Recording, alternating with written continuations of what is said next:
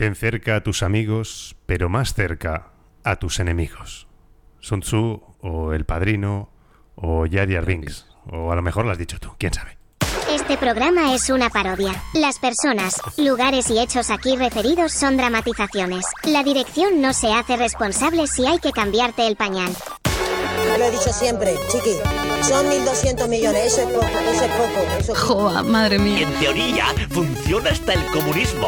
En teoría. Va a subir el IVA de los chuches. Porque yo he venido aquí a hablar de mi libro. Comunismo libertad. pero ¿esto qué es? ¿Pero esto qué es? Uy, esto. Uy, uy, uy, baja, baja, baja la música. Esto es la nada. Ya el 34 episodio, Rafa. Trigésimo cuarto, eso es Dachuan, ¿no? Dachuan en Yijing. Eh, Sumpongong. Pongong. Sumpongong. Eh, bueno, bienvenido, gracias por tenerte aquí otra vez. Después de X meses de periplo por el mundo. Por Beijing. Sí, no, yo no voy a decir nada que tú no quieras decir. Es, No, eh, pues eso. eh, ¿Dónde están los perros pequineses? ¿Dónde están los perros pequines? ¿Pero se los comen o.? A ver, habían por la calle, o sea que yo no he visto. Y he comido muchas cosas allí, estaban bien. No sé si era perro, no creo. No crees, ¿no? Igual era chino, ¿sabes? Que tampoco pasa nada. Bueno, antes que nada, eh, hay una prosodia al principio de cada podcast, que es decir siempre lo mismo. No hace falta que te lo sepas, pero lo voy a decir yo. Que este podcast no tiene redes sociales, que se puede ver en lanada.net, que pueden meterse en la web y suscribirse al newsletter, pero en la misma web tienen todas las plataformas de podcast, porque esto no es Evox Originals, ni Spotify Premiums, ni mierdas de esas. Esto es una cosa que pago yo de mi bolsillo religiosamente y no me reporta ningún beneficio. Creo que en seis meses han entrado 5 dólares de publicidad. ¡Wow! Eh, ya estoy montado en, en el dólar. Y mm, así, así, luego hay un email que es bla bla bla arroba lanada.net y ahí la gente puede escribirnos. Y entonces, pues, pues eso es. Entonces, a partir de aquí ya empieza el programa.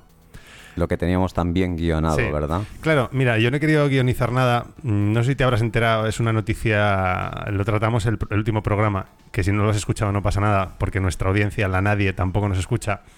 Em, pasó una cosa y los telediarios abrieron con ella. Y digo, pues en honor a eso, este programa va a ser como todos los que tienen mucho éxito, hablando al pedo, sin un puto guion. No, la noticia en cuestión es que Forbes, la revista Forbes, hizo una lista de los 50 podcasts más influyentes en español y nos excluyó. O sea, no. está claro que estamos siendo vetados por el establishment. Bien.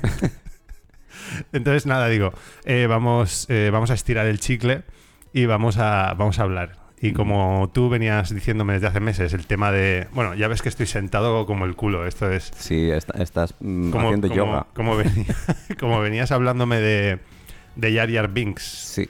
y del, ah, de esta rueda que me has traído de la predicción oracular. De Shimen Dunja. Simen Dunja. Shimen Dunja. Que no semen. Semen Dunja. Ya, no. no. semen-. Es otra cosa, eso es una peli. Simen Dunja. Shimen Dunja. Ah, y luego el I Ching y todas Ching. estas movidas. Entonces digo, pues vamos a hacer un programa Hablando de todo esto y que el propio oráculo nos guíe, porque Eso no hay...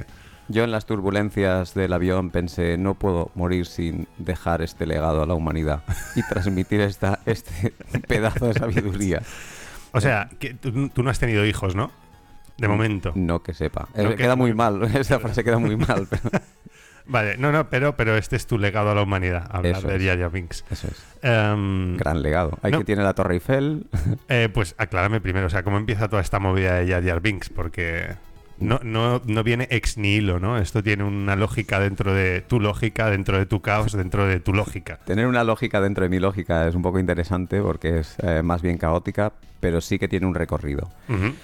El recorrido pasa principalmente porque cuando yo vi la película, eh, era jovencito, tendría unos 30 años o por ahí, la primera de Ajá. La amenaza fantasma, Sí. y era muy fan de Star Wars y fue una auténtica decepción por el imbécil personaje. A O todo sea, el No sé mundo- si se puede decir subnormal, pero es un Sí. personaje subnormal. En la tele no, pero aquí sí. Eh, imbécil, mal hablado, ¿no? Es un, un personaje horroroso y salí realmente muy, muy tocado. Lo olvidé. Ajá, Pasaron 20 años. ajá. Parece que, que, bueno, eh, el tema es, parece que lo hubieran pensado un poco como así, para que los niños lo vieran y más mayores eh, lo vieran de otra forma. Tiempo después estuve estudiando el Zuiquan. Zuiquan. Zuiquan es un sistema de defensa o de ataque o una forma de entender la pelea como una forma de misdirection. Lo digo en inglés porque es como lo De- leído. como de confundir o de Sí, distraer como la hacen los atención. magos que están con una mano haciendo algo y con la otra están haciendo cualquier otra cosa y tal. Eh, el truco se basa en que tú estás peleando con una persona que está borracha, una persona que está cayendo, haciéndose mucho daño y de vez en cuando te da algún golpe a ti y, y, eh, la esencia no es realmente estar borracho, va mucho más allá. Tiene que ver con el arte de la pelea, pero de forma que no hay ego, porque si te le estás pegando a un tío que está medio borracho, no le estás pegando, no sientes tampoco ese placer de pegarle a alguien, ¿no? Es decir, y encima me está dando a mí sin querer. Claro. Un imbécil que va y te está dando con el, con el cubata, una cosa así. Investigando mucho más te das cuenta de que hay algo mm, que va más allá de... Es, es el, el hecho de salirte de una pelea sin, sin necesidad de, de salir Mm. victorioso. Realmente has perdido, pero el otro ha recibido más golpes. Ajá. Por ahí el, kung fu del mono borracho, que es... Eso es. De, Ajá. de hecho, Zuiquan es la, eh, la traducción es algo así como la vía del puño borracho. Sí, el mono borracho. Eh, Yo, yo creo que, eh, eh, como he oído la, la leyenda, y si no es leyenda me lo estoy inventando, es que era una persona que estaba presa y a través de la celda, no sé por qué, eh, los, los celadores tiraban algo de alcohol, algo de alcohol acababa en el río. Yo que sé que los monos se emborrachaban fuera y el tío desde la celda lo vio. Y entonces dijo, "Mm, ¿cómo voy a escapar? y a partir de ahí desarrolló. Pero no sé si es verdad la leyenda. No Yo, si no nos la inventamos. como hablo sin saber. es- Yo también. El tema está en que también hay otra parte que es la de pelear, co- que tú- eso lo conocerás tú, la el cuerpo relajado, Sí. eh, suave y la mente clara y transparente. Entonces están también la- el mito de los ocho inmortales borrachos. Tiene mucho que ver con, más que con el alcohol, con la flexibilidad, la, el hecho de estar si- sin tensión, tal, tal, tal. Ajá. Y el punto clave viene cuando buscando mm, vídeos, imágenes, aparece un personaje subnormal haciendo poses y posturitas de Zuiquan. Y este personaje es Jar Jar Binks. Binks. Misa quiere hablar del tema.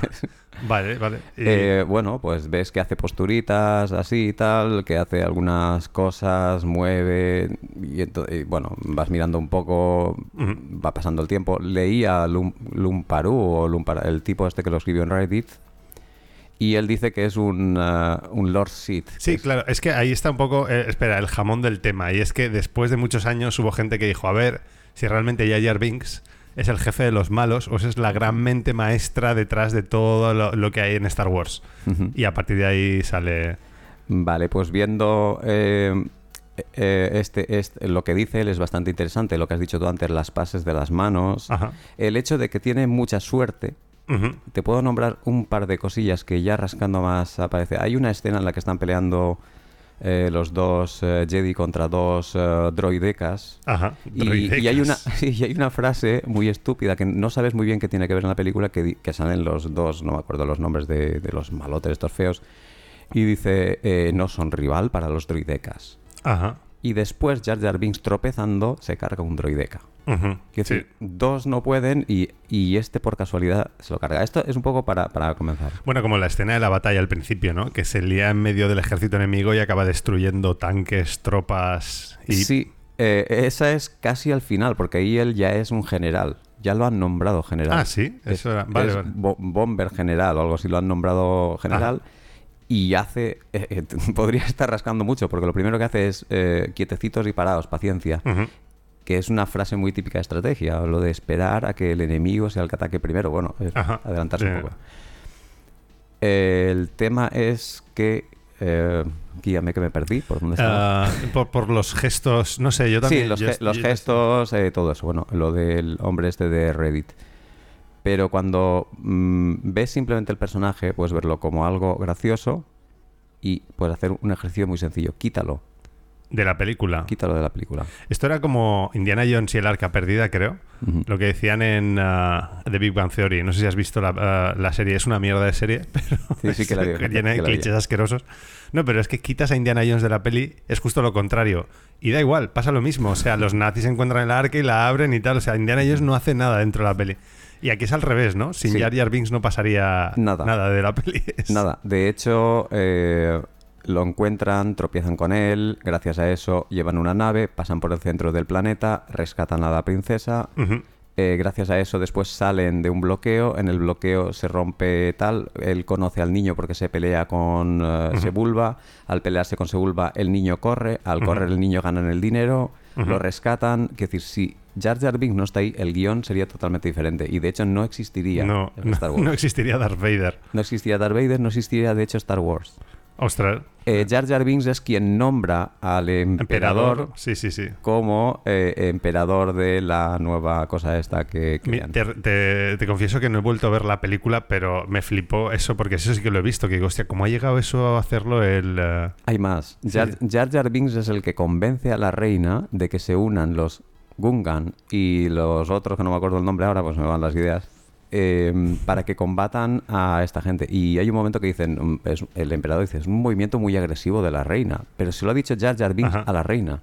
Sí, sí, sí. Y lo hemos olvidado. Lo importante es que lo olvidamos. O sea, No, lo importante es que seguimos pensando que Jar Jar Binks es idiota. Sí. Que creo que este es el quid de todo, de todo este episodio. O sea, que la gente piense que eres imbécil, te salgas con la tuya y lo que dijiste, que aún sigan pensando que eres imbécil. Y estás. Ey, hay, hay un montón de cosas que hace que cuando las ves a fotograma a fotograma te das cuenta que siempre se sale con la suya pareciendo que es imbécil. Ahí, Ujú. ahí tengo un montón, un montón de... He visto la película casi fotograma fotograma. Pero es que creo, me parece flipante. Por, yo voy a ir sacando un poco los conceptos, ¿vale? Sí. Ese escudo, eh, o sea, él, él usa la condescendencia ajena, el que a la gente le des pena o te desconsidere o que piense que ya te entiende y eres muy básico. Ujú. Y dices, eso se, se puede aplicar en la vida en general.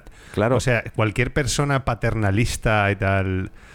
Y, y de hecho, la parte importante, bueno, te he dicho antes que uno es eliminar a, a Jar Jar Binks y Ajá. la película no ocurre. Y la segunda, el ejercicio interesante es el Jar Jar Binks intencional. Es intentar ver que todo lo que ocurre y lo que pasa lo hace él a propósito. Y entonces ahí lo que haces es ver cada imagen, vas buscando a ver si encuentras algo y lo interesante es que encuentras cosas. Ajá. Y no están ahí porque las haya visto, es que están ahí porque están ahí. Puedo la- decir un, un par de ejemplos. Lo del mensaje, ¿no? Eh, cuando dicen alguien ha transmitido un mensaje. Sí, pero ese, ese es más ambiguo, pero hay algunos que son directos. Por Cuenta, ejemplo, cuenta. El puente, cuando están en el puente que van a salvar a la reina, Ajá. eh, se descuelga, saltan los tres y grita así, "Ah, soy muy torpe y tal. Eh, lo que hay que mirar no es a los dos que están saltando, sino a los robots que hay detrás. Las miradas, Los viendo- roboces. los roboceces, ellos están mirando a diferentes zonas que no son a los dos que están atacando y están disparando a sitios que no... eh, fotograma a fotograma dices, no tiene sentido, ¿dónde están disparando? Si ves eh, en tres dimensiones o intentas hacer un esquema en 3D de dónde están disparando, están disparando donde creen que está y donde creen que va a caer. Ah, vale. Y el, y el recorrido, que de hecho esto no soy yo el único que lo ha visto y lo, y lo dice, el recorrido es desde donde cae, hace un recorrido muy extraño. Y hay una escena que no sé si la has visto, muy poco, es, es hablando de misdirection y de temas de atención, baja y cuando cae, en vez de caer asustado, hace yuhu y Ajá. se oye el yuhu. Y cuando cae se levanta y dice, soy muy torpe. Bueno, han estado disparando a estos. Eh, tienen ellos a dos roboteces para romper y este está entreteniendo a los otros. Quiero Ujú. decir, tú sin armas estás cayendo, estás entreteniendo, que tiene que ver mucho con el tema de la atención y consigue que ellos los maten a todos. el arma es la propia estupidez, ¿no? Es que a lo mejor yo llevo. Yo voy armado toda mi vida. Ya somos dos. decir, es el escudo de la Sí, estupidez. de hecho, esto tiene entr- entronca en algo muy interesante. Eh, eh, los confucionistas y en Occidente pensamos que hay que mostrar siempre sabiduría y en el taoísmo Al habla contrario, ¿no? Sí, de, de mostrarte muy imbécil. Es lo que dice el Tao Te King, ¿no? De- Mm. Que tienes que. Bueno, tienes que parecer. No, el Tao Te King o el, el arte de la El, guerra. el Tao Te King dice que la gran virtud parecerá estupidez Sí. y que la estupidez se puede aprovechar, más o menos. Bueno, lo que dice de que el sabio obra sin obrar. O sea, no se nota. La gente Es- no, eso no es genial percibe su porque influencia. Jar Jar Binks no hace nada, Ajá. absolutamente nada en la película, pero lo hace todo. Ajá. Eh, Es algo así como el sabio no hace nada y nada deja por hacer. Todos los puntos, todas las cosas que guían en la dirección del- de la película están tocados por el bicho este. Encima, no, encima piénsalo, es feo, parece un burro, habla mal. Ah, hablando de hablar. Hay dos momentos en la película en la que hace una voz normal. Ah, Está ¿sí? todo el rato "Ah", haciendo el imbécil y hay un par de veces que dice arriba, rápido. Y si lo vuelves a ver, nadie hay allí que haya dicho eso. Y la segunda, Ajá. en una que me costó mucho de verlo, es eh, en la pelea. Hay un momento que hace dos gritos, uno como así como tonto y el otro como normal. Ajá. Entonces, es capaz de hablar normal y es capaz de hablar imbécil. Vale. A, a elección, entiendo, claro. Lo del malabarismo, por ejemplo, cuando está en la tienda, que se le ve que está haciendo malabarismos y los deshace, esa escena es de las que te dices, bueno, pueden estar jugando porque estos son eh, dibujos animados, no están dibujando, están pasándose de puta madre los de efectos especiales, pero hay algunas cosas que ves que dices, a ver, voy a intentar entender qué ha pasado aquí y voy a intentar forzar mi mente para verlo intencional. También es verdad que has visto la película no sé cuántas veces, fotograma fotograma. Probablemente 40 o 50 veces. es que, a ver, hay dos películas con las que yo no he podido. Permíteme que te vaya sacando de... Vale.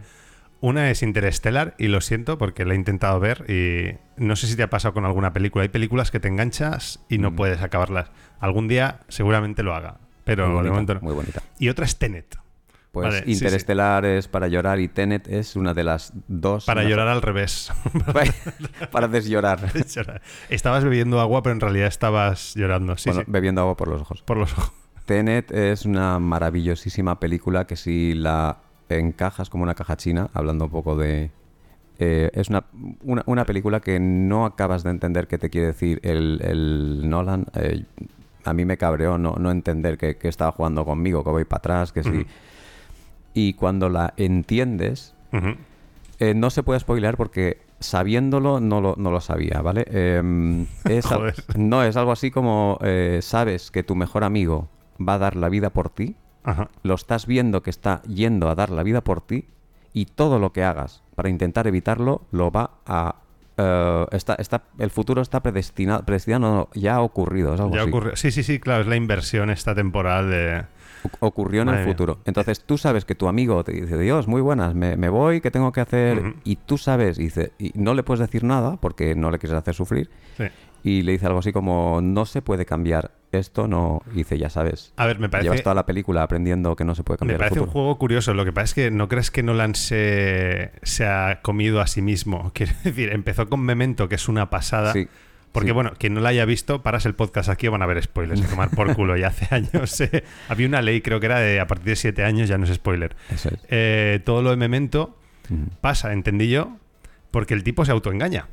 Quiero decir, Sí. eh, hay una persona que le cae mal y dice, pues te voy a joder. Entonces, a partir de ahí, todas las memorias y toda la mierda es, es por eso. Y era, era gracioso que la peli va yendo hacia atrás. Mm. Tenet ha ido hacia adelante y luego hacia atrás. Luego Y- Inception va una cosa dentro de otra y de- luego de de- dentro afuera. O sea, está, no sé, me parece que es una persona que se está yendo.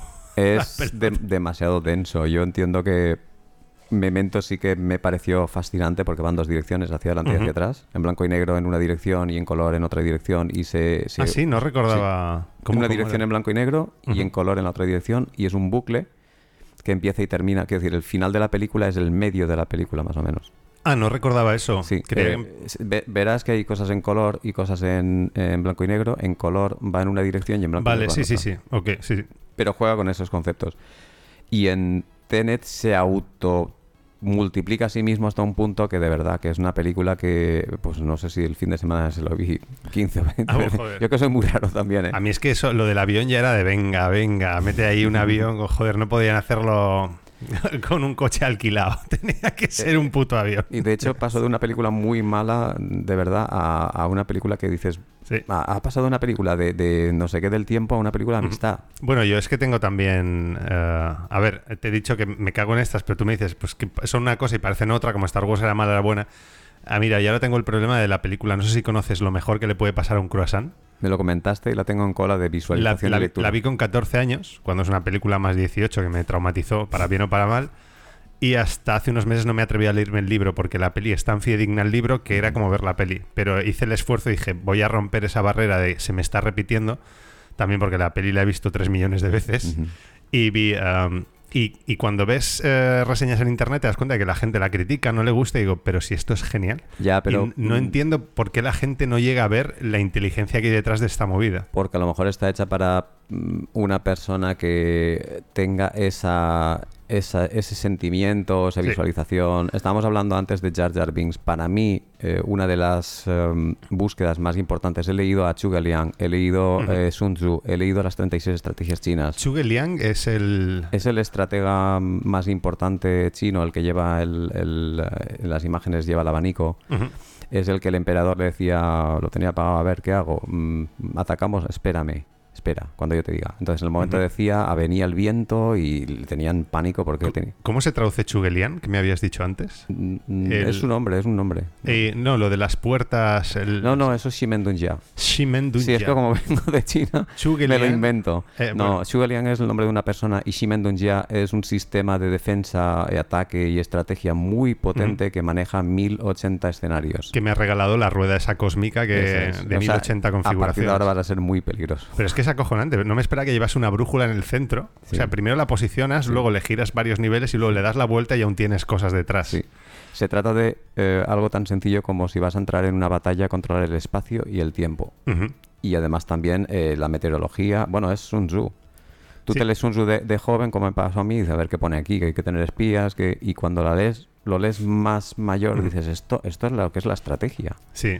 Y el secreto último de la estrategia es eh, pues que nadie, bueno, la frase de que nadie sepa cuáles son tus planes y que, cuan- que tu ataque sea rápido como el rayo, pero que nadie lo vea. Eso está pasando ahora a nivel internacional, por ejemplo, con eh, los movimientos que hace China, que es de donde viene.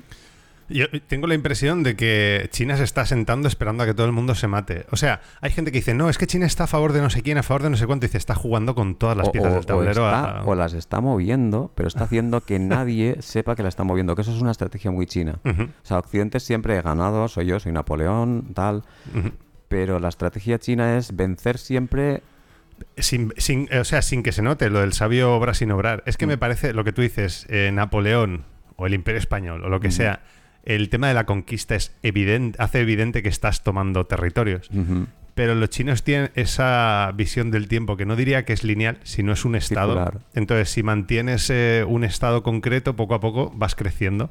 Pero no es una cuestión de no, ahora tomaremos tal territorio. No, no, tú tienes que ser de una forma, no que hacer de una forma. Y... Fíjate que en la película que estamos diciendo hay una escena en la que un pez es atacado por un pez más grande, otro pez es atacado por otro pez más grande y Gijón, que yo le llamo Gijón porque parece que es del... Qui-Gon Jinn. Gijón Jin, este, eh, dice, siempre hay un pez más grande. Entonces, la estrategia para que, porque si, si eres Darth Vader y eres el malo, alguien te va a querer matar. Si eres el emperador y eres el malo, alguien te quiere matar. Si eres Luke Skywalker y eres el bueno, alguien te quiere matar. Pero si no eres nadie, nadie te quiere matar. Claro, si no te perciben como el pez, eh, eh, sí. Y hay metáforas en la película que vas viendo pececitos pequeños y ver los grandes. Cuando se gira dice siempre hay un pez más grande. Ajá. Dices, "Mm, a ver, no será, ¿no? No es un mensaje que tenga que ver con esto.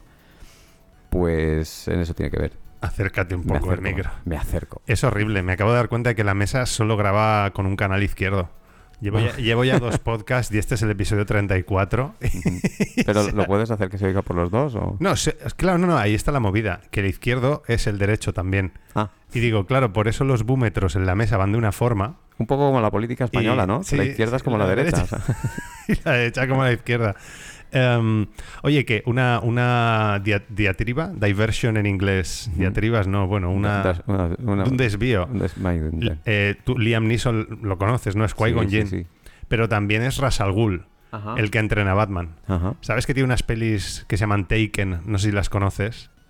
Que van No de que alguien secuestra a su hija. Ah, sí. y dice, sí. ha, ha entrenado a Obi-Wan, ha entrenado a Batman y lo que se te ocurre es secuestrarle a la hija.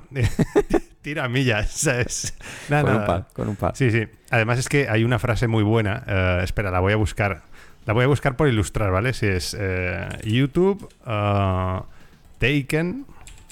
Mira, me he comprado un teclado mecánico y no sé si se oyen las teclas, pero me encanta. Eh, ¿Sabías que yo llevo dos? Conectas dos teclados mecánicos, uno en cada mano, Ajá. y puedes teclear. Sí, sí. eh, puedes teclear como si la gente cree que estás tecleando con dos teclados y realmente estás haciendo media parte con uno y media con el otro. Pero tú sabes mecanografía. Sí. Vale, yo es que no, aprendía con pulgar, índice y corazón. Y entonces en la lunar y el meñique me lo dejé. Y he intentado retomarlo, pero mis mapas mentales ya solo usan 6 dedos en vez de 10. Entonces se me raya porque se me van los, los 6 dedos que uso a los otros. Creo que puedo retomarlo, pero en fin. Dos, dos años estuve y ha sido la mejor inversión de mi vida, porque sin tener ni puta idea la gente te ve eh, escribir así y creen que sabes informática, Unix, Fluxcli- Plingir. Plingir, Em, Churring. ¿Qué te iba a decir? Pero son mecánicos, ¿no? Los teclados. Sí, con lucecicas. Mira que tenía de membrana y dije, esto es una pijada, voy a gastarme el dinero y me gasté 20 euros en un teclado mecánico. Que tú seguro, ah, sí, que tuviste teclados, que hay teclados de 200, 300 Sí, sí, sí. euros, gente que Bueno, se los hace. los- estos que hay, los corner... Buah, pues estoy flipando, ¿eh? porque no hace tiempo que no escribo de seguido y ahora estoy con una, con una novela y con un libro así de textos cortos y la movida es que se nota mogollón. No Sí, sé qué mierda tiene el teclado Pero Es mecánico. adictivo. Es que, ¿sabes qué pasa? Que el teclado de membrana lo aprietas y es blando hasta que llega al tope, que es cuando Ah. hace clic. El teclado mecánico es al revés. Lo aprietas y no se mueve hasta que hace el clic y luego tiene un recorrido que ya no significa nada. Una vez ha hecho el clic ya ha apretado la tecla. Y es otro rollo. Y no tiene por qué hacer ruido. Este sí, obviamente, porque es de 20 euros y tiene LEDs. De hecho, mira, tengo, tengo lucecitas. Puedo ponerle, puedo ponerle funciones. Entonces Sí, creo que hace, es igual, hace igual que el que movidas. tengo yo que hace de lucecitas. Sí. Y mira, tiene así. Tiene, mira, pero así, si aprieto una tecla. Bienvenidos a Si Terpsicore aprieto una tecla, hace. Mira, mira, si aprieto una tecla hace ondas de colores. Le doy al espacio, le doy a la N. Nada, igual, venga, vamos a volver. Disculpa, que. No, no, no, podemos misión- jugar videojuegos. Mi, mi misión es que cuando esto se pone interesante, ha de, Romperlo. de estrellarse. Claro. A ver, yo tengo un poco de miedo a volar. Un poco muchísimo, ¿no? Entonces digo, si el avión va bien, no mola. O sea, tiene que empezar a haber turbulencias. Tiene que hacer ¡pum! Y salir el, el icono de los cinturones. No. Entonces esto es un poco de me estabas hablando algo interesante y digo, voy a, Vamos a romperlo. va a hundirlo. Por- hablaré de cosas no Pero- interesantes. Voy a poner el clip de Liam Neeson, ¿vale? Solo porque. O sea, la única razón es que me hace gracia. No, no, tiene, no tiene más. no tenía que ver. No, no. Pero esto es un hombre que le llama y, y dice: Hemos secuestrado a tu hija. Y él dice: A ver, que entren a Qui-Gon Jinn y a Batman. ¿Sabes? Dice: Te voy a poner en el sitio. A ver. Mira. I don't know who you are. Ajá. I don't know what you want. If you're looking for ransom, I can tell you I don't have money. But what I do have are a very particular set of skills. Hmm. Skills I've acquired over a very long career. Skills that make me a nightmare for people like you. If you let my daughter go now, that'll be the end of it. I will not look for you. I will not pursue you. But if you don't, I will look for you. I will find you. And I will kill you. Es muy bueno, ¿eh? Genial. Genial, genial. Nada, nada, pues eso era Liam Neeson. Me estabas hablando de. de Qui-Gon o de. de sí, Sí. que tú lo llamas. Gijón. Vale, Gijón. Gijón Jim, ese. Eh, sí. Bueno, pues eh, lo que te decía, si empiezas a creerte, eh, coges el tema como que realmente es intencional, las lecciones que empiezas a obtener son las mismas que te dicen las 36 estrategias chinas, lo mismo que te dice el, el, eh, todos los libros de estrategia, que es no vayas por ahí llamando la atención, busca tu objetivo y quédatelo. Alguno de ellos es eh, todo el tiempo el bicho este está haciendo el imbécil, excepto en los momentos en los que no los tiene que hacer. Cuando tiene que decir que combatan juntos, tal, que se lo dice a la reina, que después ella, el- el- ella lo, lo coge como idea propia, es una. La segunda, cuando coge al emperador y lo nombra. ¿Por qué nombra al emperador? A ver, si realmente es una figura equilibradora del universo, ¿por qué nombra al emperador? Entre otras cosas porque va a ocurrir igual y ya Sí. lo tiene cerca, no es un enemigo, esa es una de ellas. Ajá. Otra más también es, hay un momento en que dice, alguien ha enviado, no me acuerdo, están hablando, hemos recibido una, una información Sí, que nos sí, sitúa a los, a los est- imbéciles estos en tal sitio. Y entonces envía a Darth Maul y Darth Maul pelea con Gijón y con el otro y, Y se carga Gijón. se carga Gijón, pero él muere. En teoría, bueno, que después dicen que si no muere, que tal. Porque la- los fans, sí, al final siempre hay un giro por el que le cambian las piernas, pero tío, lo cortan de cintura para abajo. O sea, pero en la película queda más o menos pero- entendible que lo han matado. pierde la picha. Ya, bueno, pero bueno, en fin. Sí, sí, un Bueno, drama. el tema es, eh, fíjate que es como una partida de ajedrez en la cual has cogido a alguien que sabes que seguro que va a ser muy malo, va a ser muy difícil y lo has cambiado por Gijón y después vas a meter ahí a. Anakin Skywalker que va a ser un tío que tiene corazón porque es humano y tiene sentimientos y va a ser un niño y tal tal y después va a rebelarse contra el emperador. Y de hecho en toda la película esto es larguísimo explicar. Eh, Jar Jar Binks está todo el rato burlándose de la autoridad delante del niño. sea, Está como entrenándolo para desobedecer. De hecho, hay, eh, le está entrenando para todo lo que será, porque por ejemplo cuando va a salir en la carrera se le cala el, el cacharro y dices, no lo habrá hecho a propósito para que parezca imbécil. Hay varias escenas en las que el niño parece que haya aprendido lo que, lo que está diciendo. Y a largo plazo es, ha cambiado al, al Maul por Anakin, eh, es- eh, ha cambiado al otro y con el tiempo al final acaba matando a- al emperador y lo equilibra. Dices, es muy forzado, vale, hay que ir al detalle. Si empiezas a ver lo que decía yo, fotograma a fotograma, alguna de las escenas, dices, ¿es posible que él haya reventado la nave para que caiga y recojan al niño? Eh, sí. Para- eh, la nave no, la vaina esta con la no, que... no, no, lo de la vaina es otro, otro. Hay un momento en la que vaina. salen, dice, dice, hay un bloqueo ahí delante, hay un bloqueo. Y entonces les disparan y explota y entonces, oh, no tenemos energía, tenemos que parar en algún planeta. Hay uno aquí cerquita. Ah, vale, sí. No, pero, pero estabas diciendo de lo de la señal, que alguien envía una señal y nadie sabe quién ha sido. Ah, y, sí, y me, creo, me he ido yo y mismo. creo que luego... No, no, pero no pasa nada. La, la nadie agradece... Como la gente que escucha esto está drogada. Ya Tampoco lo- pasa no, nada. tampoco lo van a entender. Esto es un delirio que viene del rock psicodélico. Ajá. O sea, son notas sueltas que van El, cat, hacia, el cataf, hacia el cata- vacío. el cataf, el cataf este Sí, que hay. no, que la cuestión es que envían el mensaje y, y- y nadie sabe quién ha sido, pero luego está ahí Jar Binks durmiendo al lado de... de, la, de la torre de comunicaciones. Sí, y, la casualidad. Y, encima hay otra cosa. Si de verdad envía un mensaje y dice o algo así, alguien va a decir, a ver, es que es tan tonto que, que- que- que lo ha enviado. Pero a lo mejor en su cabeza él tenía un plan. Un plan, no, no. Estaba mirando a ver si llueve, digo, no sé si el plan será... eh, bueno, claro, pero es que estamos girando en torno a lo mismo siempre que creo que es eh, la médula de este programa. Y es ser inteligente pareciendo imbécil. Que todo el mundo te tome por, por idiota. Y aparte de inteligente, eh, una velocidad de reacción extraordinaria, porque hay eh, imágenes donde se ven disparos, donde gira la cabeza, mira primero al sitio, lo miran después, después hace, dismi- o sea, hace las tonterías que hace. El- la escena de las que esta sí que he visto un montón de veces diciendo a ver si me lo estoy imaginando yo lo estoy viendo que probablemente me lo estoy imaginando o, o bebí algo o cualquier cosa es cuando ven el bloqueo y dice oh ahí está el bloqueo Vale, entonces salen para allí y le han dicho antes, no te metas en líos. Es que además ahí se sembra- siembran en la película momentos para que no, no te metas en ningún lío. ¿eh? No, no.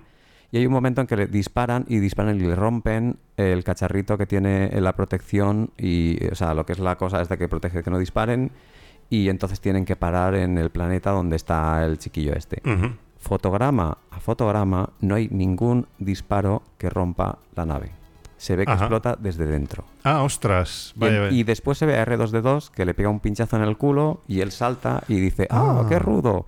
Ujú. Después dicen, hay errores de guion que se ven a largo, a largo plazo, que es que eh, R2D2 sabe muchas cosas pero no actúa. R2D2 eh, sabe todo lo que está, mm, digamos, pasando. Pero no lo dice. No, es como si fuera el... eh, por ahí he leído en internet como si fuera el, el narrador al final de, de toda la historia. Ajá. Porque le han quitado la memoria a C3PO, a él no, y en cambio él no le dice a nadie eh, que uno es el padre de tal. Que... Sí, porque hay varios fallos así de que luego, luego en otras películas sale y no se acuerda de lo que pasó hace 30 o 40 años y o cosas sí así. que se acuerda y lo mantiene porque sabe Ya, lo que va a pasar.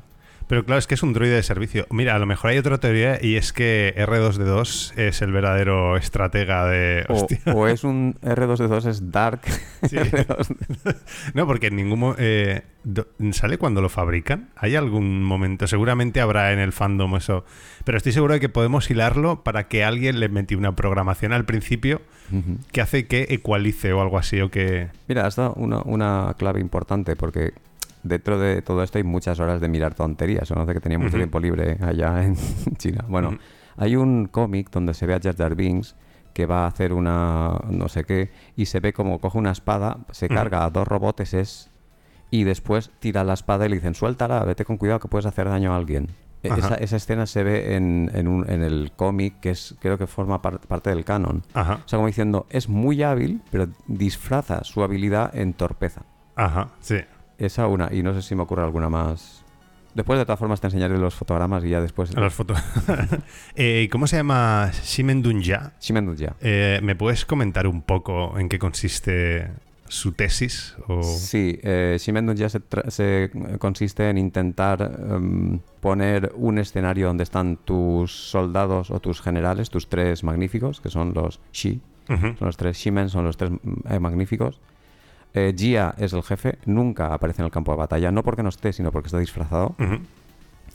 Y eh, el objetivo es eh, cargarse a Geng, que entendiendo un poco la mística y la metafísica china, eh, Geng es metal, Gia es madera, ma- metal mata madera, entonces es el enemigo íntimo de, de- del- La forma de anular a Gen es, por ejemplo, casando con la hija de Gia con Gen, que es madera yin, eh, tiene que ver con yin, yang, madera, tal, tal. Ajá.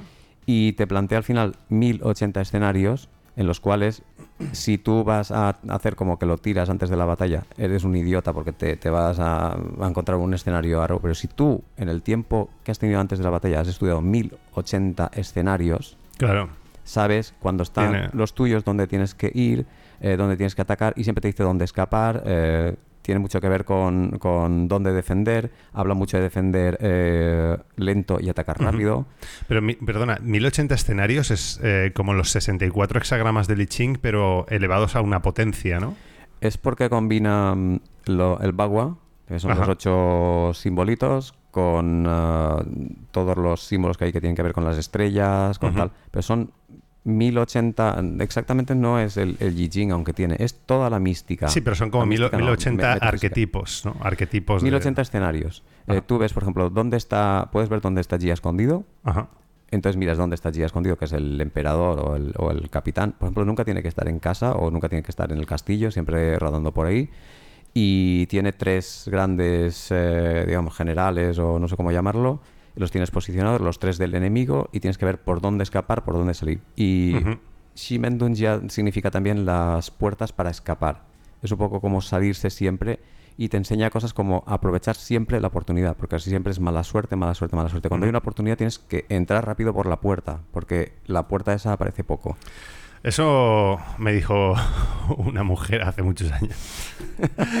¿Sabes? Eh, ¿Sabes una cosa? Que había un meme eh, que era, era el, el sentido arácnido. Y dice, un hombre dos años después de que una mujer le eche los trastos, ¿no? El Por sentido-. Sí. Es que estaba el otro día pensando, pero de una cosa a lo mejor de 2016, de una chavala tal. El pero el otro día, quiero decir, hace una semana o dos. Sí. Y estoy yo aquí solo y digo, ¡hostia! Sí, eh, ¡Hostia! eso, eso es común en que quería tema, pero Sí. digo, quiero decir, siete años después. A mí una, compañera de estudios me, me dijo que la acompañara a casa eh, cuando eh, esto este dice, bueno, hasta luego, adiós. Y se queda ese microsegundo Sí.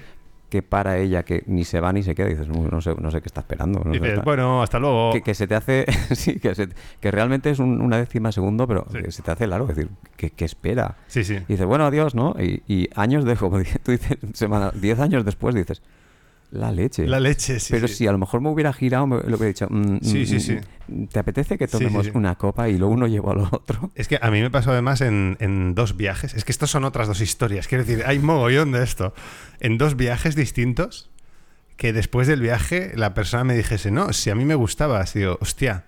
Sí. Y no lo he visto en semanas. O sea, he ido, he ido como pollo sin cabeza. Digo, me gusta eso de que hay que aprovechar la puerta cuando se abre. porque- A ver, también es verdad que yo creo que a veces veo puertas donde no las hay Sí, y también este- me estampo. ci- Científicamente los hombres vemos puertas donde no hay, lo sabías, ¿no?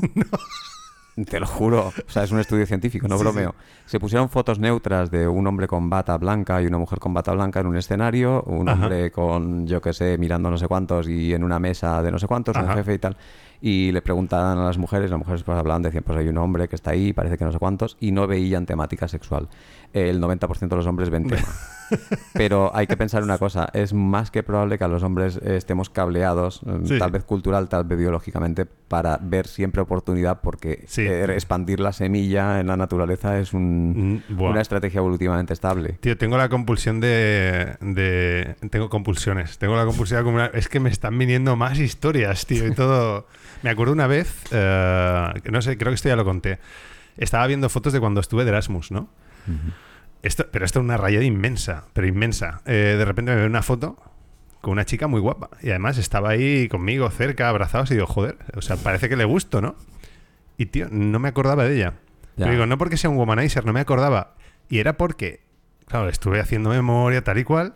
Y dije, claro, es que un compañero mío del Erasmus dijo, me interesa. Y automáticamente Borraste. la borré. Pero luego dije, joder, si es que estaba, o sea, estaba que ni pintado. Tenía ahí el- la pista de aterrizaje con Sí, las sí, sí. luces. No, no, hay- vamos, yo tengo... mm, Y del instituto también. O sea, hay, hay, hay una retaíla de, Yo recibí una carta de amor muy jovencito en la que me decía la tía, hostia, me encantó estar contigo, estoy súper enamorada, no te toques el pelo y tal. Y yo digo, ostras, está diciendo cosas que he dicho. Ujú. Y se me ocurrió la genial idea de enviarle una... Era por carta, no había email ni nada. La Ajá. carta era decir, perdona, pero es que no sé quién eres. y no me volvió a contestar nunca más. O sea, Hostia. eh, tenía que haber dicho, ¡guau, genial! Envíame una foto. Pero es que no sabía, aún no sé quién era. Madre mía. Y me conocía y hablé con ella porque decía expresiones que digo yo. Pero Ajá. bueno, son, esos son, Hostia. Estos son eh, memorias de viejos seductores ya. sí, bueno, antiseductor en mi caso. Eh, y, y todo esto te llevó a Semen Dunja. No, Sí, eh, yo soy sinceramente muy mal estratega. sí, bueno, bueno, bueno. eh, el mejor, uno de los mejores investigadores sobre influencia es Robert Cialdini. ajá. Cialdini dijo que le estafaban tanto que el tío dijo, yo tengo que entender cómo coño todo el mundo me, me- me hace que pague, que compre Ajá. cosas y tal. Es un librísimo que se llama eh, Influencia, Ajá. Robert Cialdini. Eh, en mi caso es lo mismo, o sea, yo he sido siempre un estratega muy burro, o sea, me he hecho planes y me han salido siempre al revés. Puedo contar miles de historias en las que ahora mismo en el, en el avión, o sea, me hice el plan dos días antes para hacer las maletas perfectas y una botella de licor me hizo perder dos horas. O sea, ¿Por qué? Eh. porque me iba a pasar con una botella que vale 500 euros, Espera, te voy a recolocar el micro. Dime, dime. una botella que vale 500 euros de licor chino. Solo la botella, luego el licor vale Eh, no, más. no, el- con licor y todo. Un licor, llévatelo y que se lo beban la gente de allá. Eh, puse toda la maleta, me lo dieron en el último momento y en el momento de pasar el control de seguridad no puedes pasar lico- eh, bebidas. Claro, son 500 euros. Yo digo, pues lo tiro a la basura y mala suerte, ¿no? Pero digo, a ver, eh, intenté volverlo a poner en, en la maleta. Eso significa que tienen que volver a recuperar las maletas que están en el avión Ajá. vuelven para atrás, es una hora, tienes que volver a facturar. Y yo había llegado a las 10, cogí el avión a las 2 de la mañana y perdí casi dos horas por la maldita, una- por la maldita botella. Eh, ¿Cómo se llaman? Las 46 leyes del poder de Robert Greene. Eh, que son 46 o 48. Eh, a mí ese libro, bueno, me leí el resumen porque soy bastante idiota. Hay, hay una versión corta y luego hay una versión alargada con, que te explica historias de cada ley. Eh, me sacó un poco de la de ser naif. Bueno, hay unos cuantos también. Había un libro así autoeditado por internet. eh. Pero quiero decir que creo que siempre he sido muy ingenuo. Y luego cuando empiezas a entender lo que es la estrategia, que no es ni táctica, las tácticas son los movimientos en corto, por decirlo Sí. así. La estrategia son las líneas generales. Quiero decir, eh, claro, cuando empiezas a entender el concepto de estrategia y a diferenciarlo de táctica o de herramientas, porque hay gente que dice, no, es que tengo un martillo, tengo que poner clavos. Y- Mira. Y, hay gente que dice, da igual que tenga un martillo o una tuerca, eh, eh, va a la táctica y dice, vamos a clavar cosas. Eso Pero, es. pero hay gente que va a la estrategia y dice, no, lo que necesitas es construirte una casa, ¿sabes? Sí, y, y- te vas arriba. Hay una algo que me encantaría poder tener en esa cabeza es los servicios de inteligencia Ajá. Tienen una capacidad espectacular para montar operaciones que tienen esta, esta característica. Son Ajá. gente muy, muy, muy inteligente que hacen cosas muy interesantes. Por ejemplo, hoy me he enterado, yo no me entero mucho de las noticias, pero hoy Wagner ha dicho que se va de Ucrania y... ¿de, qué te ríes? No, no, es, sí, que, que se ha pegado un tiro en Sí. el pie Putin. Ya, Pero- pero, eso es lo que parece. Tú piensas que esta gente ha matado gente, ha matado chavales jóvenes, se han cargado gente, han, han hecho crímenes de guerra y son los amiguitos de Putin y de hecho son lo mismo, son mercenarios pagados por el, gobierno ruso. Que no será que Putin... Sí, eso está es- todo preparado porque coges y dices, oh, mm, no, ahora me revelo, volvemos como héroes, nos vamos a otro sitio. Pero se han retirado de una forma tan maravillosamente bien planificada, que no digo que sea bien ni mal, me refiero a lo bien pensada. Como si luego pudiesen atacar por otro lado de golpe. Sí, después nos hacemos amiguitos otra vez, pero ahora de momento han salido, que quiere decir que ya están retirándose de allí para algo, pero lo han hecho de una forma tan elegante que queda como que, ay, no, nos vamos porque no estamos de acuerdo. Esas cosas son las que piensan también. Van a quedar como los buenos y todo. Eh, bueno, lo que se ha comentado aquí eh, varias veces es que una cosa es la, la versión oficial y otra cosa es la- las razones reales que hay. Al, Bueno, al y- final yo creo que lo de Ucrania es toda una guerra por el gas, por las reservas cual, gasísticas. o sea, cual, ni, ni nazis, ni antigua Unión Soviética, imperialismo, es que a ver quién se queda el gas. Si quieres te digo lo que las horas que yo he estado mirando ahí es eh, el tema es tan sencillo como que había una- un tubo que es el Nord Stream 1, Ajá. pasaba por Ucrania. Eh, Ucrania eh, realmente es Europa, tiene mucho que ver con Europa y con Estados Unidos y Ajá. ahí para pasar el gas ruso tenía que pasar por caja de Ucrania y por Estados Unidos que no le interesa porque tiene su propio gas. Entonces, eh, Putin, que no es el malo ni el bueno, en el gas todos son putas, todos son cerdos, todos son Sí, cabrones. Entonces, eh, Putin y Europa plantean un Nord Stream 2 que vale miles de millones, una barbaridad. Europa dice que sí. Putin dice que también para no tener que pasar por caja ni de Estados Unidos ni de nada, de, de todo el jaleo que hay allí. Y entonces Estados Unidos pone una serie de demandas a todas las empresas que colaboren con esta gente. Ya ves tú que tiene que ver Estados Sí, Unidos sí. con nosotros, con Europa. Ya bueno, eh, su política de, de- Bueno, ellos hacen ya hacen una guerra que es, es proxy, o sea, utilizan otros países y otros Mm. conflictos para... Eh, el tema es que eh, España en este momento tiene eh, el gas viene absolutamente todo de Estados Unidos, qué casualidad, de Estados Unidos. Bueno, y, y y de- los cereales también vienen de No, Estados Unidos que y el, venían de el timing de... O sea, qué, qué casualidad, qué casualidad que le comprásemos el gas a Argelia, que era prorrusa, Claro. y hay un problema con Argelia y ahora vamos al gas de Marruecos, que es pro Estados Unidos y Que, pro Israel. Qué casualidad. el Sáhara está muy apoyado por varios países, no solo Estados Unidos. Hay, eh, hablar de, de países hoy en día es un poco... es verdad, es que son otra cosa. Pero hay un, tu- un tubo que va a llevar del sur de África, traerá gas y petróleo y pasará por el Sáhara, qué casualidad, ya ves tú qué cosas. Y llegará para arriba, enganchará con Europa y entonces eh, alimentará de gas por ahí. Todo el gas que iba a venir a Europa está yéndose dónde? Ah, al este. No, ¿A dónde? a China. Claro, bueno, al este de... ¿Quién, quién, abajo quién de- ha ganado un montón de energía y quién le ha salido encima al precio de puta madre? Ha, sido China. Pero Entonces, China está al este de, de Europa. eh, ¿no? es- da igual. eh. bueno, tenías ra- pero- tenías tú razón, verdad. Bueno, en realidad está en el yo, yo de decía al norte, ¿no? al norte de, no, de Ucrania, no sé por qué me he inventado yo. Entonces, es muy del estilo de esos, de, de cojo, me llevo el gas, me llevo la pelota y tú pierdes. Mira, hablando de la pelota, hay una escena Jar Jar Binks en la que eh, se está comiendo algo, una manzana o algo así, saca la lengua, Gijón le coge la lengua y dice, no vuelvas a hacer eso. ¿vale? En esa escena eh, ha cogido una valla y, y simplemente pues queda como un imbécil. Al final hay una escena donde se ve a Jar Jar Binks con la valla en la mano. O sea, se pueden haber reído de ti, pero tú has cogido la valla. Ajá. O sea, sí, sí, dices, sí. a ver, es casualidad, pero coño, ¿por qué me pones ese fotograma con el bicho con la fruta en la mano? Tú te has reído de mí.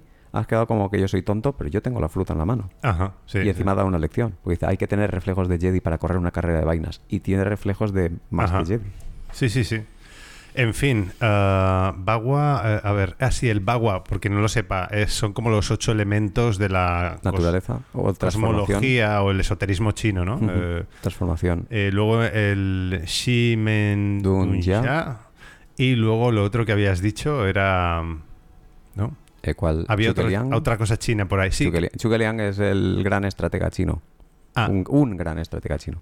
que es, eh, creo que ya lo comentaste sí, en otro programa, él se disfraza de cosas, o sea, tú nunca sabes quién es el verdadero jefe de lo que está Sí. les enfrentando.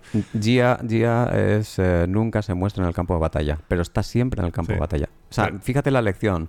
No, no seas muy visible, pero estate siempre en todos los sitios. Eh, quiero decir, eh, estate siempre en el centro de todo lo que ocurre, pero tampoco llames mucho la atención. Es el secreto de Xi Jinping y de Putin. Putin hay un libro que se llama, eh, la biografía se llama El hombre gris, porque Putin venía... ¿No lo sabías? Sí, no, no. de, creo que es de Masha Geshen, creo que es. Eh, Putin eh, venía de los servicios de inteligencia, Sí, él venía sí, de, sí. de la Alemania De la rota, KGB, cuan- ¿no? cuando cae, cuando se parte lo del muro y tal, viene, creo que venía medio borrachuzo y tal. Ajá. Cuando viene aquí, él eh, empieza a culebrear, se mete en, en el ámbito de- del poder Sí, sigue, sigue hablando. sigo hablando. Y eh, él- lo que hace es que teníamos, no me acuerdo, el, el tipo este que iba siempre borracho, que era un corrupto tal. Pues le hacen prometer. eh, Boris Yeltsin. Boris Yeltsin. Le hace que tocaba a la gente. Bueno, le hacen. El tipo que era un borra... El que toca a la gente es Biden, creo. Pero bueno, dime, dime. Sí. le hacen que le hacen jurar o prometer o algo así que no van a meter con el tema de la corrupción de, de este hombre y él el hombre gris el hombre que no llama la atención va ahí em, mueve todos los hilitos y pam y resulta que consigue el poder esa es una estrategia que aparece muy bien eh, plasmada en House of Cards no sé si has visto el libro y la serie ¿te suena House of Mm, Cards? Sí, sí, sí.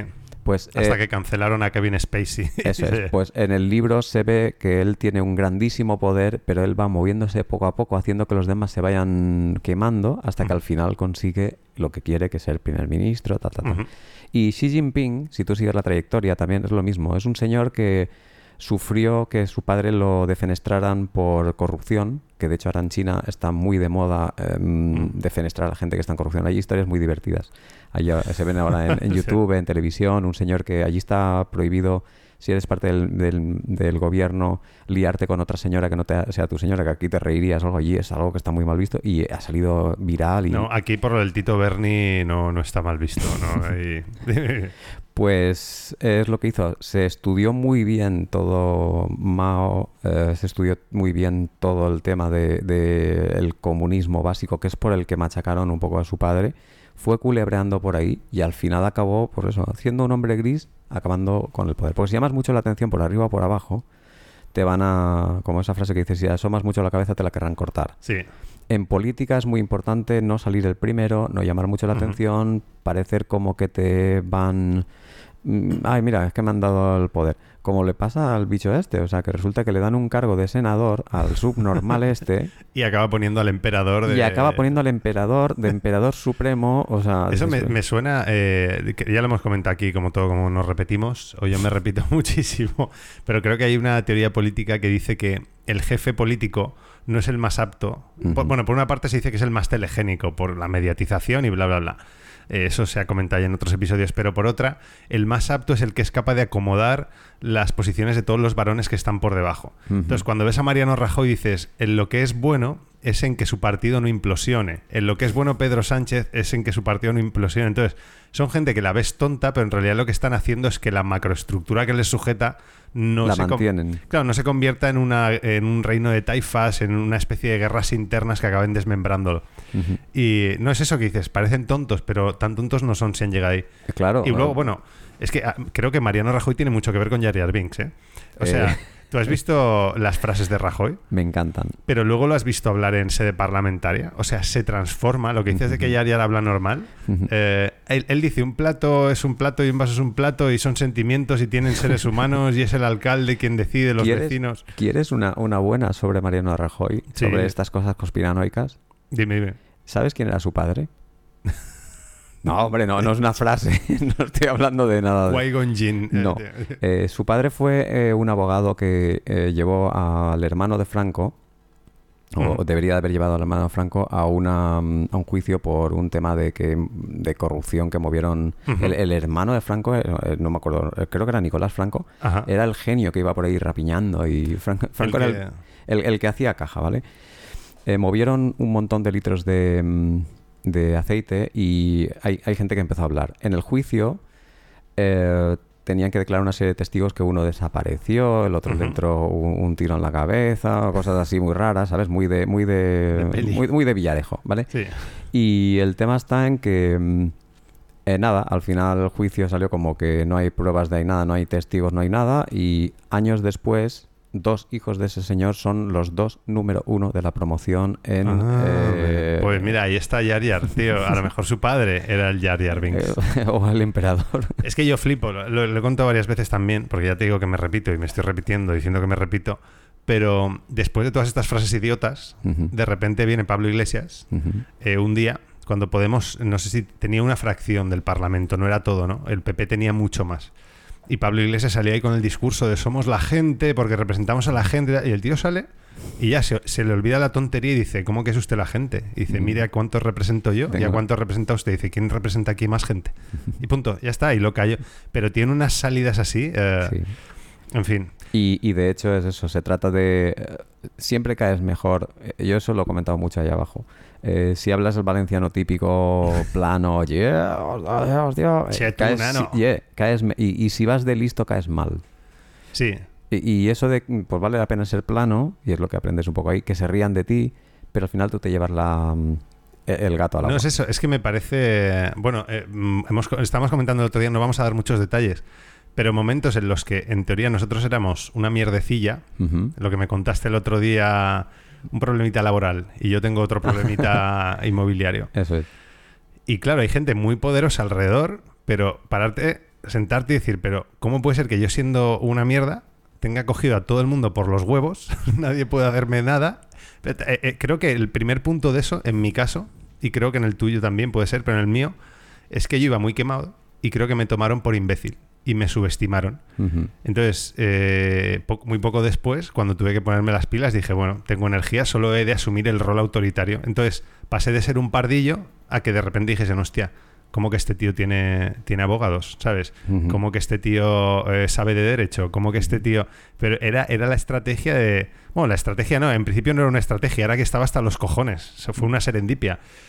Pero claro, eh, aquí vi un poco lo que dices de, del Yar Yar. De, Una- me han tomado por el pito del sereno. Muy importante, para, para parecer muy imbécil tienes que ser muy capaz.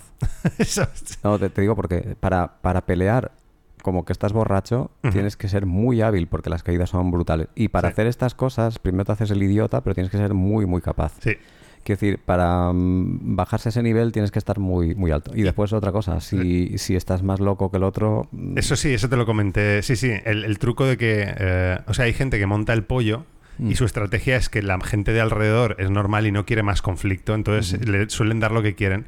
Pero hay un momento que dices, no, yo estoy más loco, yo voy a montar más pollo y esa gente se queda sin maniobra porque han sabido gritar, pero saben gritar hasta 100, tú llegas a 120. Y Eh. ellos siguen gritando y tú, tú siempre llegas un poco más, a 140, a 160, da igual. Entonces la estrategia de gritar ya no les sirve y les rompen los esquemas y se someten, se acaban sometiendo eso a... me pasó con un gato, Te pasó con un gato. te lo juro. A mí me ha pasado con personas. No, no, con un gato. Lo tenía que meter, lo- o sea, molestaba, eh, lo metía dentro del cuarto donde está cerrado y no va maullando ni dando por saco, pero en vez de llevarlo jugando, yo lo intentaba llevar físicamente, o sea, llevándolo yo en brazos y el gato no era tonto, sabía Ajá. que cuando lo iba a meter ahí lo iba a encerrar. Sí. Entonces, cada noche iba mm, poniéndose de más mala leche y una de ellas lo perseguí y los gatos no razonan igual que, el- que los humanos eh, vio que lo estaba persiguiendo mucho y hubo un momento que son los que dijo, hostia, a mí déjame en paz. Y se me puso, que digo, que este me salta, ¿eh? y es un bicho así pequeño, y yo digo, que, que me salta, de ¿verdad? dio- Y, y me acojoné. Es decir, eh, en el momento te pones serio que dices, oye, ya está bien, ya está bien. Eh, ahí dices, cuidado, que igual el gato está Que más igual el loco gato que yo". está más loco, sí, sí. A mí me pasó una historieta menor de todas las que me han pasado, porque son de AUPA, con un inquilino que yo creo que tenía algún trastorno de ansiedad generalizado, un cuadro ansioso, y por eso que lo dejas, ¿no? Eh, no, no, el tío la armó, por ejemplo, un día le jodía que su compañero de piso fuese en calzoncillos, entonces eh, lo grabó, se metió en el baño, se rayó y salió del baño y el otro estaba cocinando y de repente yo miro el móvil saliendo de la psicóloga, ¿sabes? Y había subido un vídeo eh, que grababa el otro y decía culo, polla, o sea, le iba grabando partes del cuerpo, cara, y ahora todo el mundo sabrá quién eres tú. No, yo qué sé qué dices, pero... Pero esta persona no y lo, compartió en el grupo de, mío con, con los inquilinos, ¿no? No, no, no, no, demencial. Luego además llegaron a las manos un día, rompieron el techo peleándose con un sillón, en fin. Vaya tela. Se fue... No, no, imagínate. Era Zuicuande. Claro, claro. Pues e- este tío, este tío, eh, ya un, un momento en que dije, bueno, mira, eh, de hecho le iba a devolver eh, parte de la fianza tal para, Para que que se se fuese. fuera. No, la fianza. Y todo, sí, sí. Y un momento en que ya me tocó los huevos, porque fui y dije, hola, ya estoy bajo. Y dice, no, estoy en casa de unos amigos, ahora voy. Y yo, perdona. O sea, después de toda la que has liado, Mm. después de todo lo que has movido, encima te voy a tener que comer los huevos esperando cinco minutos. O sea, fue de, yo he quedado aquí ahora para hacer esto. Me voy y otro día ya verás. Y me empezó a rayar, me empezó a rayar, me empezó a rayar. Porque claro, el rollo era de, yo estoy rayado, si no solucionamos esto, esto va a ir rayándose, ¿no? Y al final ya empezó diciendo, no, no, pero es que yo no voy a pagar el techo roto, o sea, me tienes que devolver la fianza porque si no, no me puedo ir de, de tu casa. Y yo, vamos a ver, la fianza era precisamente por si alguien me rompe el techo peleándose, ¿vale? Total. Era el rollo este de, de una persona que iba centrifugando su mierda, creciendo, y al final un día cogí el contrato y vi que le quedaban seis meses. Y fue muy fácil, dije, ah, mira, ya lo tengo. Mira, el- los contratos eh, eh, o se rompen, o sea, si lo rompes tú antes, eh, te vas a tener que quedar 30 días y yo aún puedo pedirte la fianza para reparar esto. Eh, pero si quieres que lo rompamos ya, tiene que ser bilateral. O sea, ambos queremos romper el contrato aquí y ahora. Si no, lo tendrá que romper un juez. Y yo dije, no rompo el contrato. Quiero decir, te quedan siete meses, no pasa nada. Quédate aquí siete meses, ya está. O, o, te- o 30 días y te quito la fianza, o siete meses y, y te quito la fianza. Y ya está, y siete meses vas a convivir con tus compañeros. Y a mí, y a mí, a mí me da igual, ¿sabes? Sí, sí, sí, sí, tío. Esa misma tarde fui yo con un papel manuscrito eh, Tío, vino, me dio las llaves, dijo, me quiero ir de este piso. Claro. Me, me bloqueó en WhatsApp, tal, pero quiero decir, una persona que era conflictiva hasta el- lo que he contado, grabar a un compañero en ropa interior y colgarlo, pelearse, amenazarme con Pues- que si no le devolvía no se iba y dije, pues no te vayas, problemas- no te vayas. Problemas psicológicos varios. Sí, sí, sí. y- Pero, no, no, pero esa es una. O sea, es que hay otra de gente medicada. O sea, he he tenido una. No, por eso te digo. ¿Dónde hacer la selección? Ahí. Ahí, ahí, no, no. Eh, al que hacía la selección le he dado la patada. Eh, ya veremos. No, pero te digo, Es un buen recruit- recruit- recruiter de Te- esos. te vas curtiendo. te vas curtiendo, pero también aprendo que te haces el tonto. Mm.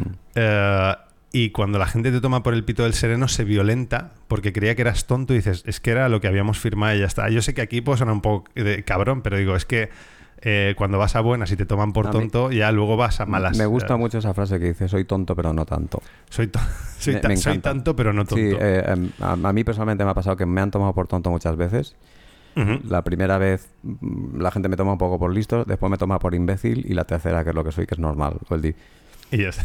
Y, sí, y cuando ya te tocan mucho los cojones, como todos los seres humanos, por igual sales corriendo que igual lo que siga. Pero bueno, la moraleja un poco para ir cerrando el programa es eh, parecer imbécil sin serlo, eh, estar más loco que el loco.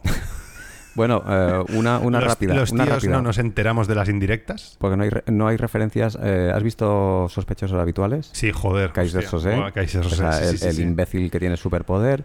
Eh, una película de Keanu Reeves donde habla con el diablo Y le dice, tu problema es que eres demasiado chulo, se te ve venir, mírame a mí, soy pequeño, no soy nadie y, me- y viene una tía y, y me la cojo por todos los lados y Sí. ni se entera. Hay muchas, muchas películas que hablan de, esa, de ese referente del tonto. Uno de ellos es, eh, es Yoda. Yoda cuando es presentado en la, en la serie es un, un imbécil y poco a poco vas viendo que es un... Y Jar Jar Binks es una especie de super Yoda. Super Yoda. Super Hablan igual de mal, ¿eh? Sí, pero fíjate, eh, es que intenta diseñar un personaje más imbécil, más tonto. Tiene orejas de burro, nariz de burro, ojos saltones de caracol. Sí. Tiene el cuerpo desgarbado, tiene patas de pezuña de no sé cuántos. Creo- habla mal. Creo que las cuatro personas que nos escuchen eh, van a dudar ahora de cuando vean los Jar Jar Binks de su vida, decir, a ver si este no es tan tonto que tiene... Bueno, yo tengo un consejo. eh, Si alguien quiere empezar a iniciarse en esto, creo que es respetar los contratos. Parece una tontería. es que, tío, me encanta porque yo soy de leer las cosas. Quiero decir, antes de firmar, nos sentamos y vamos punto por punto. Tanto cuando me comprometo, bueno, en realidad son compromisos compartidos, ¿no? En todo. Hay, hay En un todo. contrato que es muy difícil, el único contrato que es difícil de Sí. seguir, que es el de Sheldon, el de el que tiene él en la habitación con mil folios. Ah, sí. No, no, pero te digo que en ese momento lo haces sosegadamente y la gente dice, pues vaya, tontería, ¿no? Porque aquí las cosas son de palabrita y quedamos... Y no, no, no, vaya tontería, ¿no? O sea, no- nos estamos atando bilateralmente y frente... O sea, y podemos incluso litigar, podemos ir a juicio con este papel que hemos firmado. Y Te lo digo porque es una cosa que aquí es mi experiencia personal. En España la gente lo ve algo muy tonto. Firmar contratos, de hecho hay gente de viva voz, de palabra, tal. Pero cuando las cosas se ponen serias y sacas el contrato, y ya ya los tontos son los otros, son los que se han descreído y creían que esto iba de buen rollo. Digo, no somos colegas, estos son negocios, estos son O obligaciones. hay, hay otra parte también cuando te divorcias y sacas ese papel. Sí. y dices, oh Zeus, el yate era para quién era el Ah, yate. sí, sí, madre El mía. perro. Separación de bienes o gananciales, ¿no? ¿En qué nos quedamos?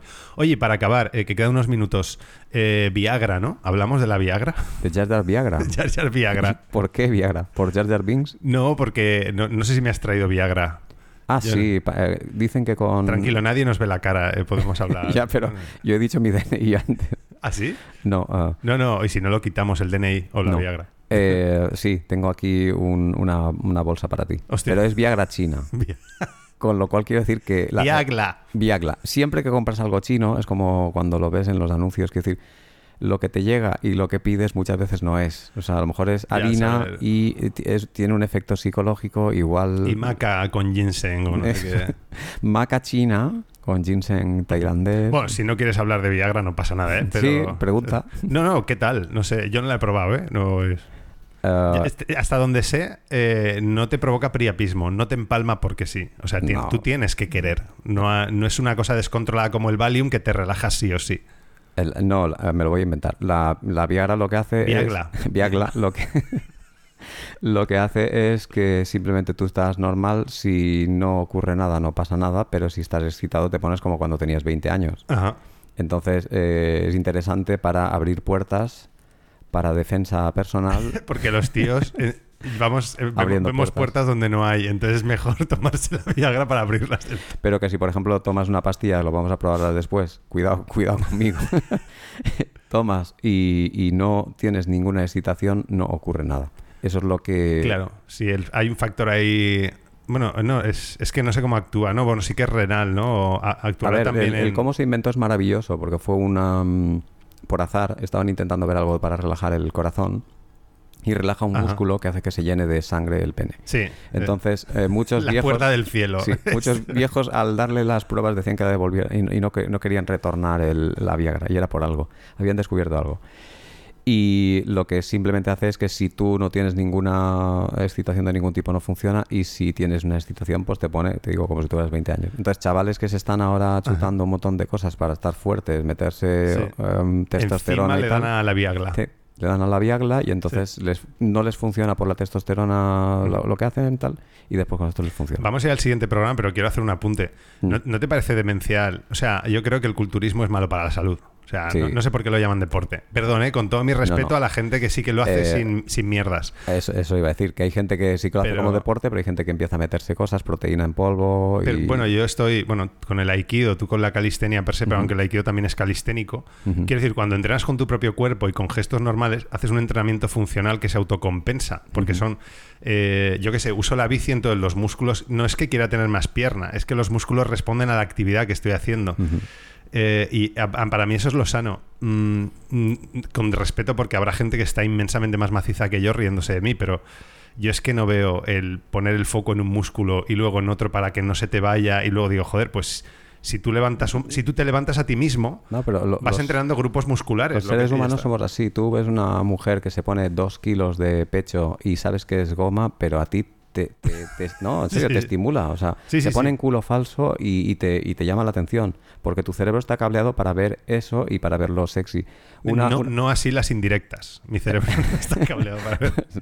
Eh, por ejemplo, una mujer ve un hombre muy grande y como un hombre grande y un hombre fuerte es atractivo, hay una parte que tiene que ver con eso, ve un hombre muy cuadrado y eso le hace... Pero bueno, que la cantidad... fin. Ese sonague que está roto ya de Eh, tanto que tomó. En fin, Shi- Shi- Shimen-ya. Shi Men ya. Shi significa algo como misterioso, ¿vale? Men, puerta o plural. Dun ya es, Jia es el general y Dun esconderlo. Entonces son las puertas místicas que esconden a Jia, pero tienen más combinaciones. Tú a un chino le dices esto y no lo no tiene una traducción directa. Ajá. ¿vale? Sí, Tiene interpretaciones. Eh, bueno, pues ya para acabar, eh, muchas gracias. Y hay que decir, ya te lo sabes, ¿Cuál? eh, que no tenemos redes sociales, Ajá. lanada.net, Ujú. bla, bla, bla, arroba lanada.net si quieres escribir a un páramo, que yo miro de vez en cuando, te puedes suscribir al newsletter que hay en la web y en la misma web tienes todas las plataformas de podcast, porque este no es un podcast exclusivo. No está en Forbes. Ajá. eh, Pero estará. Forbes se lo, no, Forbes se lo pierde. O sea, Forbes es una revista de Don Nadie, es un fanzine. y nada, pues hasta aquí. Eh, una última, un último consejo. Eh, Mesa contento. mesa contento. Eh, Sí, una última y es que me encantaría de mayor, de más mayor, ser tan sabio como Jar Jar Binks. mm, Hostia, bien. Bueno, yo, yo diría eh, que a quien le escuche que, que te dejes que te tomen por tonto. Que Eso luego el, el que, el que es tonto ahora ríe el último o ríe mejor, no sé. Bueno, da Ríe tres veces. Ríe tres veces. Hasta luego.